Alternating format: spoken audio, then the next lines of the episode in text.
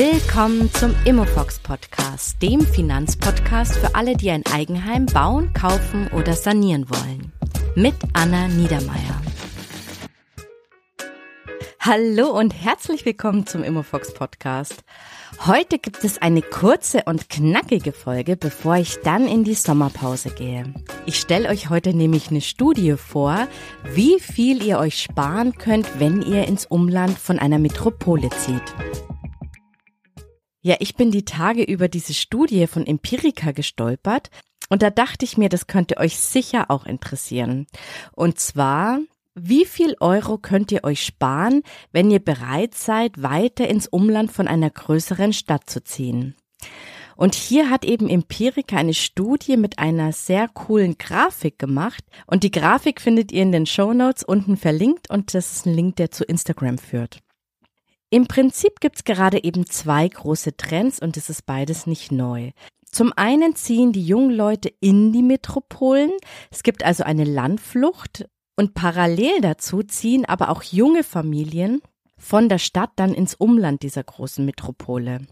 Das hat natürlich mehrere Gründe. Zum einen gibt es jetzt nicht so viele größere bezahlbare Wohnungen.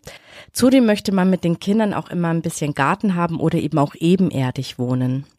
Die Frage ist dann, wenn ich als junge Familie im Kopf jetzt abwäge, ob ich jetzt ins Umland ziehe, ist ja auch dann die Frage, wie weit ziehe ich raus? Wie lange muss ich pendeln? Und um wie viel günstiger wird's dann wirklich? Und hier hat eben Empirica das für das Jahr 2020 mal durchschnittlich ausgerechnet für die größten Städte, was denn so ein Umzug ins Umland wirklich finanziell bringt. Herr Dr. Rainer Braun, Geschäftsführer der Empirica, stellt hier kurz diese Grafik vor. Ich habe hier mal noch jetzt äh, Ihnen aufgezeigt, was bringt denn diese Flucht ins Umland? Hier mal eine Abbildung, was kostet ein Eigenheim in Abhängigkeit der Entfernung vom Stadtkern. Hier mal München. In München selber kostet ein Einfamilienhaus 1,2 Millionen Euro. Am Stachus ist es sogar noch ein bisschen günstiger als am Stadtrand. Also wenn man 20 Minuten weiter rausgeht, äh, dann wird's noch teurer. Klar, am Stachus gibt's keine Einfamilienhäuser, die stehen eben halt in Grünwald oder irgendwo im, äh, am Stadtrand von München. Aber im Prinzip, wenn ich nur halb so viel bezahlen will, also 600.000, dann wäre ich hier, dann muss ich ungefähr 70, 80 Minuten aus München raus. Ja, also 70, 80 Minuten, das ist eine mittlere Pendelzeit, Mischung aus Auto und ÖPNV. Wenn ich 80 Minuten weiter draußen wohne, dann zahle ich nur halb so viel. Also es ist schon ein ganz enormer Effekt, was ich da sparen kann, wenn ich ins Umland mich verlege. Was ganz lustig ist, andere Städte sind nicht ganz so teuer, aber natürlich auch sehr teuer. Hier zum Beispiel jetzt Berlin 600.000. Äh, aber ich muss auch in Berlin, wenn ich halbieren will, von 600 auf 300.000 auch ungefähr 80 Minuten raus. Also das ist eine ganz lustige Sache. Also lustig jetzt im Sinne von für den Statistiker lustig.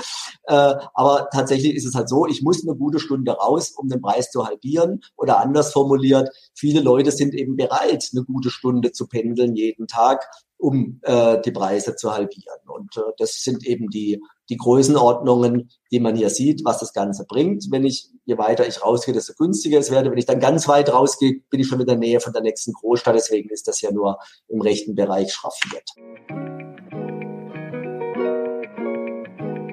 Also die Preise halbieren sich ungefähr bei einer Pendelzeit von durchschnittlich 80 Minuten. 80 Minuten, das sind also eine Stunde 20 einfach. Hin und zurück sind schon zwei Stunden 40.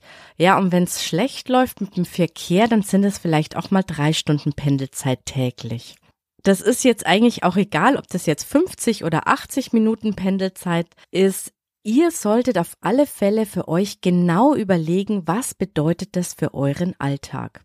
Und hier gibt es kein richtig oder falsch, sondern das muss einfach zu eurem Leben passen. Wer von euch würde denn pendeln? Beide? Einer? Gibt es die Möglichkeit auf Homeoffice? Wo wären denn die Kinder im Kindergarten oder in der Schule? Überlegt einfach mal, wie sich das Ganze für euch anfühlt.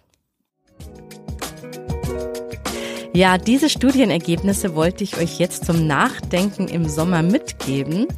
Denn ich mache jetzt im August eine kleine Sommerpause. Wir fahren mit der Familie ans Meer und ich freue mich schon echt auf diese kreative Auszeit, um einfach auch mal entspannt am Meer zu liegen und ein paar Bücher zu lesen. Im September geht's dann wieder weiter. Ich habe auch schon eine neue Home Story geplant und ich mache eine Serie zum Thema Bausparen. Ich wünsche euch jetzt einen wunderschönen Sommer. Genießt die Zeit und bis zum nächsten Mal. Ich freue mich auf euch. Bis dann. Ciao.